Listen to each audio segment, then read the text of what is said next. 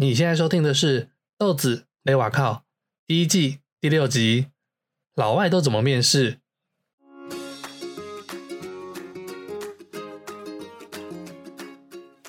？Hello，我是豆子，我是一位外语领队，同时也曾在澳洲打工度假和念书接近四年的时间。在第一季的节目中，我会分享一些在澳洲打工和生活的资讯。我想，不管对正要去澳洲或人已经在澳洲的你，都会很有帮助哦。准备好了吗？那我们开始喽。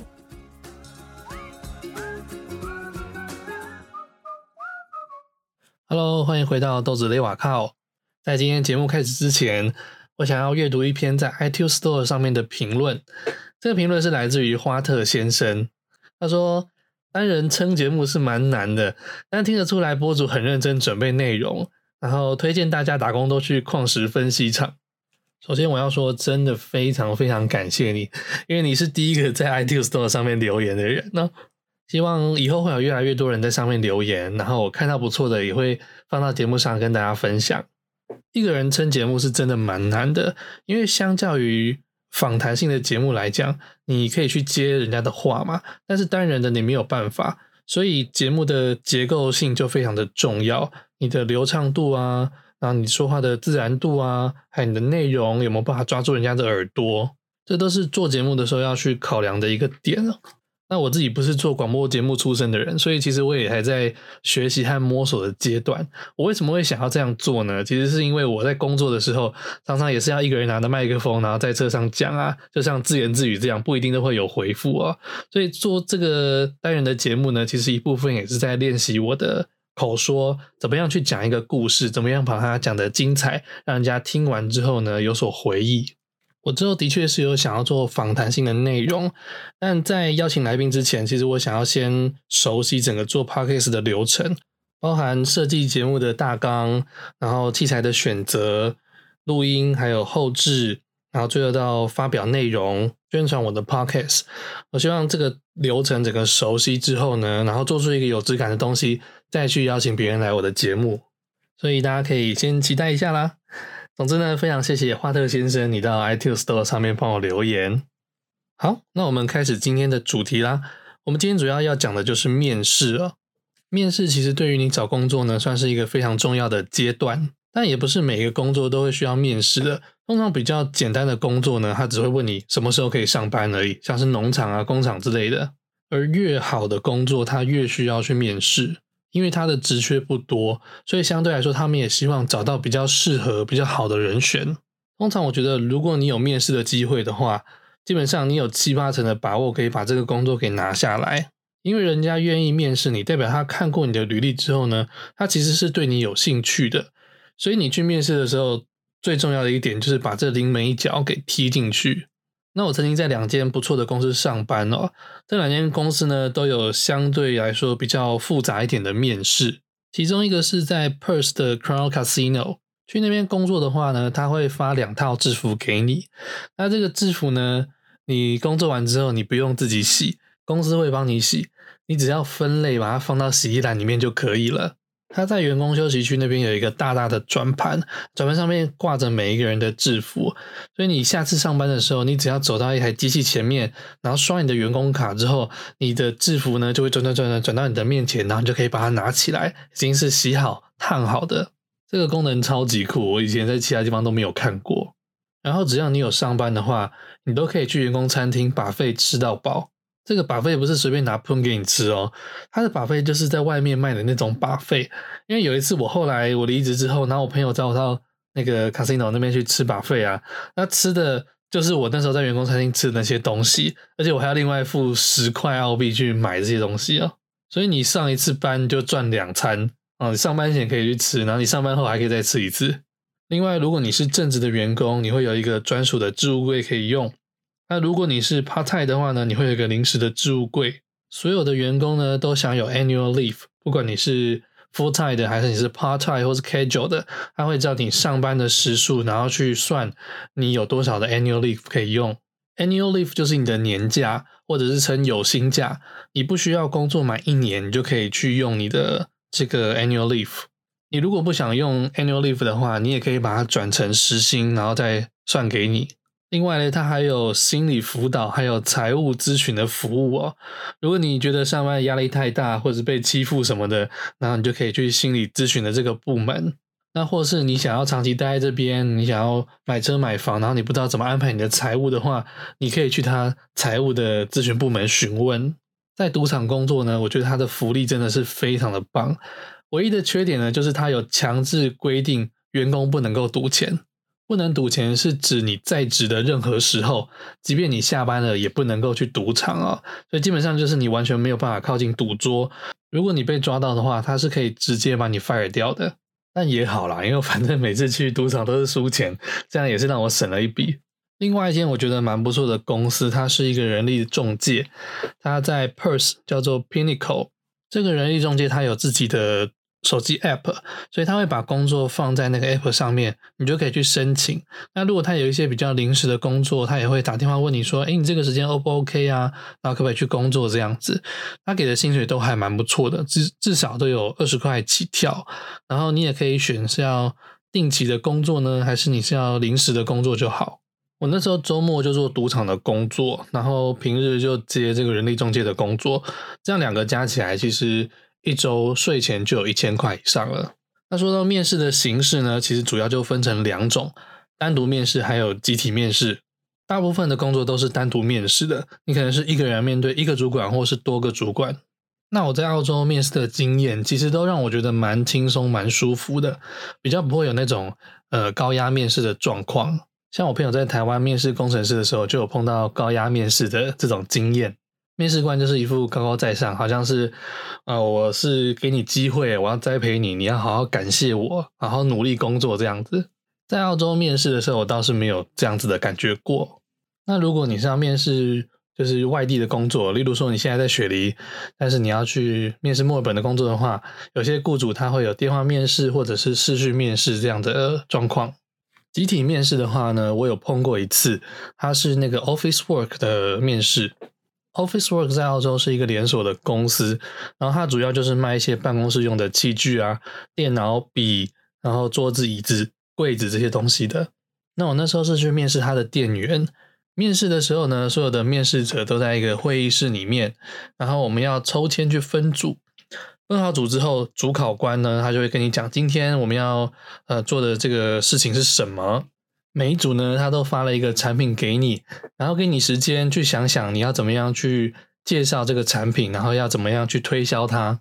你可以用分享会的方式，一个一个去讲述它的特色是什么，或者是有些人是用短剧的方式去呈现这个产品哦。我记得我们那个时候好像是拿到一台吹风机还是什么的吧，反正就是其实我也不知道该讲什么东西，就讲得很烂就对了。啊，想当然了，最后就是没有上啊，但是也是一个蛮有趣的经验啦。那我们先来讲讲赌场的面试是怎么样的哦。赌场的工作其实是我到他的网站上面去投履历的，那他写的要蛮详细的哦，就是包含你的履历啊，然后你的 cover letter 的推荐人，还有良民证，反正他细节超多就对了。然后隔了一阵子之后呢，他就有一天打电话给我。就说，哎，我没有收到你投的履历，然后你有什么相关经验呢？是跟我们这个工作有关的，呃，还有像是你为什么会想要投这个工作，为什么觉得自己适合这类的问题哦。这个部分其实还蛮好回答的，其实就是聊聊天啊，问你的这个过去经历怎么样，然后讲讲你自己的故事，还有你的个性怎么样，让他了解一下。只要有听懂他的问题，然后正确回答就可以了。几天之后呢，就接到他的 email，然后他就说，呃，进来参加我们的 orientation，就是他的新生培训，然后是两天的时间，而且这是会支薪给你的。那到了 orientation 那一天，其实到了还蛮多人，大概有三四十个人吧，然后就开始介绍一下他们的企业文化啊、经营方针，他们有什么产业，他需要什么职位，薪资的计算方式，你有什么权利，还有福利等等的。那其实到这个时候，我们都还不知道我们彼此的这个职位会被分配到哪个地方去。他是在集体介绍完之后呢，还有一个一对一的面试。那面试官会问你说：“哎，你比较想要进到哪一个部门去？那你的动机是什么？什么驱使你去做这件事情？那你在以往的工作中呢，呃，有没有得到感动或是有成就的时候？”这个时候就有一点点困难了，因为你需要讲一个故事。那还好，我自己的故事很多啦，只是因为没有事前准备，所以讲起来有点 K K 的。其实面试官这时候也是在看你的英文程度，你的表达能力如何。那在面试完之后呢，我们要去参观他赌场的其他区域，包含他的饭店啊、餐厅啊、赌场啊、员工休息室啊、VIP 赌区等等的。像我们那时候还要去参观他的总统套房，然后进门的时候呢，他左手边就有一个房间，我们就进去参观啊，就觉得说，诶，这个房间蛮不错的，采光很好啊，风景也很棒，房间也挺大的这样子。然后带我们的那个人就说，哦，这个是这间房间的管家房。然后我心里想说，哇靠，管家一个人就住那么大一间，那里面房间是有多大啊？然后后来我们就去参观那个房间其他部分，真的是觉得哇靠，真的是太奢华了。你如果有看过那个《最后大丈夫》第一集啊，就是他们喝康的那个地方，就是 view 很棒啊，然后很大的客厅，还有酒吧台、按摩浴缸啊、更衣间之类的东西。你觉得这房间是大到塞五十个人都不是问题？他说那个房间一个晚上好像要一万多块澳币吧，所以当时的汇率大概是一个晚上二十五万台币左右。心想说：“妈啊，有钱人都是这样花钱的哦。”后来我们进到一个房间哦，然后他就开始播放影片。这影片就是那个赌场的监视器画面，然后就会看到就是很多人走在赌场的各个不同区块，然后你就会发现电视上怎么出现一个长得很像我的人，然后仔细一看就觉得：“哎靠，这个就是我哎！”原来他是要跟我们介绍整个赌场的监视系统。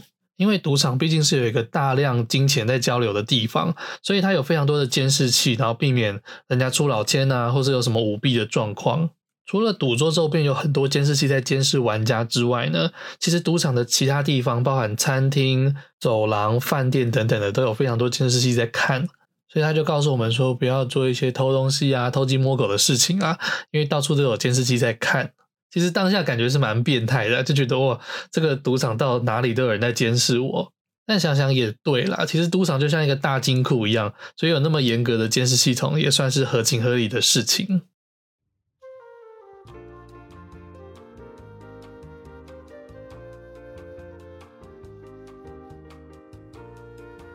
我们也有脸书社团喽，只要在 Facebook 上搜寻豆子雷瓦靠。加入私密社团后，就可以看到节目的最新动态，也可以留下你想问的问题和对节目的建议哦。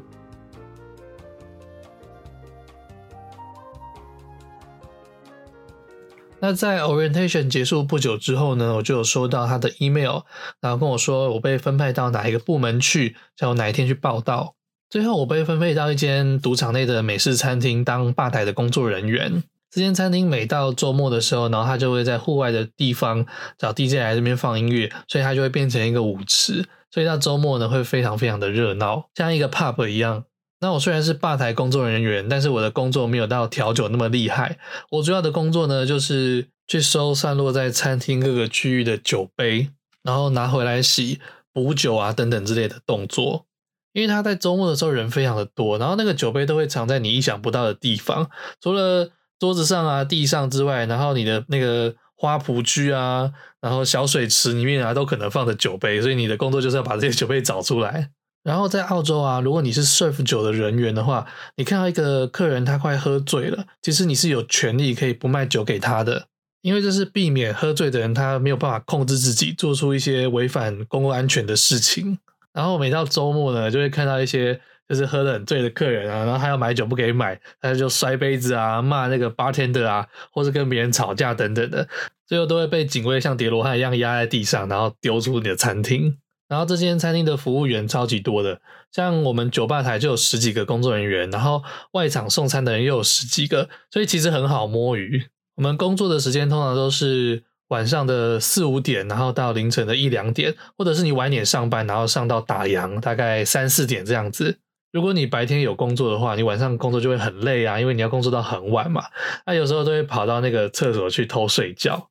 那、啊、有几次我就想要去厕所眯一下，然后就发现，哎，怎么厕所都全满了这样子？然后等了一下，发现出来的干全部都是我们自己的员工。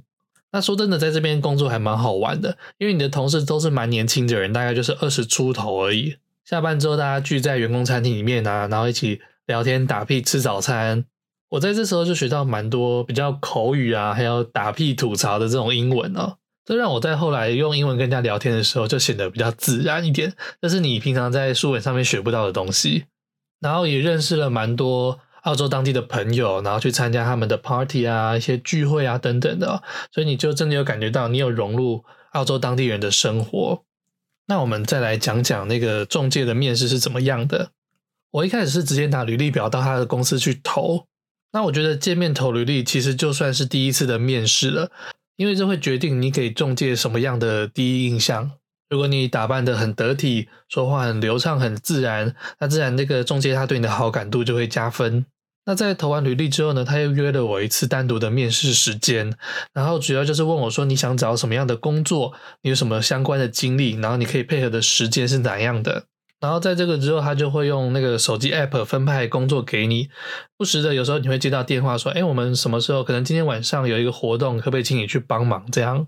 那其实你开始工作之后，你就比较不需要回到他们中介的办公室去了。不过，其实我如果有在那个他们办公室附近的工作呢，我都会绕回去，然后跟他们聊聊天，交流一下感情。在 Perth 有一个非常有名的甜点，它叫做 Apple Strudel，就是苹果的千层派。然后他最有名创始的那间店叫做 Corica。有一次我就自己想吃，我就冲过去买了一条，然后我顺便多买了一条，我就绕去那个中介的办公室，然后拿给他们吃。然后办公室就是一些女孩啊，现在我看到有甜点吃就很开心，这样子还拍照发到他们公司的 Facebook 上面去。结果在这个之后，他发工作给我都发超勤的，而且都是很棒的工作。所以我觉得其实适度的贿赂一下你的中介也是个不错的方式哦。最后来教大家怎样去做一个面试的准备哦。一开始到澳洲的时候呢，其实对于讲英文这件事情还觉得蛮生疏的，因为你在台湾没有这样的环境去说英文。然后你在面对外国人的时候，有时候你讲话就会蛮紧张的，然后所以那时候就闹出蛮多笑话。像我有一次到一间餐厅，我是要找厨房助手的工作，那我原本是要说，I am looking for a kitchen hand position，结果我太紧张，然后就说成，I am looking for chicken head，然后那个听的人先是愣住一下，然后整个笑爆，他想说怎么会有人进来就说啊我被扯给退啦，还有整个超尴尬的。然后还有一次是我要讲说哦我那个托育的成绩多少。我就要说 My TOEIC grade is blah blah blah，结果我又一紧张说成 My toilet is blah blah blah，我把多益讲成厕所，然后听的人也是笑翻，他说哦，你有几个本事哦，反正那时候就是讲话很 K，然后闹出一堆笑话，所以嘞，好好的准备呢是一件非常重要的事情。人家说 Practice makes perfect，你多练习，你的表现就会越完美。我觉得在面试前，你可以先去打理一下你的穿着，整理头发啊，修你的胡子啊。然后男生的话可以穿一个有衬衫的衣服，女生可以穿套装，然后不要穿球鞋、牛仔裤，这样会让人家觉得比较有正式的感觉。然后这些东西其实都不贵，你如果去那个 Kmart 或者是 Target，它其实都有卖一些比较便宜的衬衫或是皮鞋。当然，最重要的还是你口说的练习。像你平常就可以练习怎么在三十秒之内呢，用英文去介绍你自己。像如果我今天要面试服务生的工作，我就会说：“Hi, I'm Elvin. I used to work in convention center as a service staff. I've worked in various type of functions, such as cocktail party, banquet, exhibition, and gala dinner. I'm familiar with food and beverage service skill, basic wine knowledge, and cash handling skill.” I believe I am perfectly suitable for this position, and I will have great performance on this job.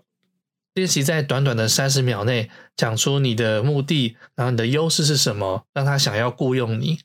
然后在讲目的的时候呢，也可以用一些比较自然的口吻。例如，你今天可能要找工作，那你可能就会说：“Oh, I'm looking for a job。”这个听起来就会比较生硬，还有死板一点。像我就会换个方式说。Just wondering, by any chance I can find a job here？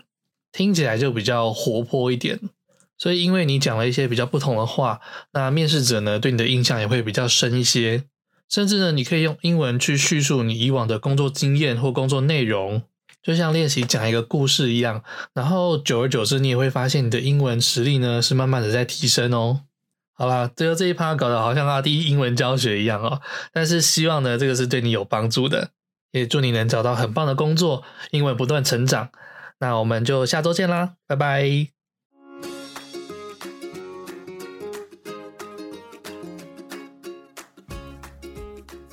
喜欢这集的节目吗？别忘了订阅豆子勒瓦靠。每周都会更新，也欢迎推荐给你觉得需要的朋友。更重要的，麻烦帮我到 iTunes Store 评分和留言，你们的回复都是支持我持续进步的动力。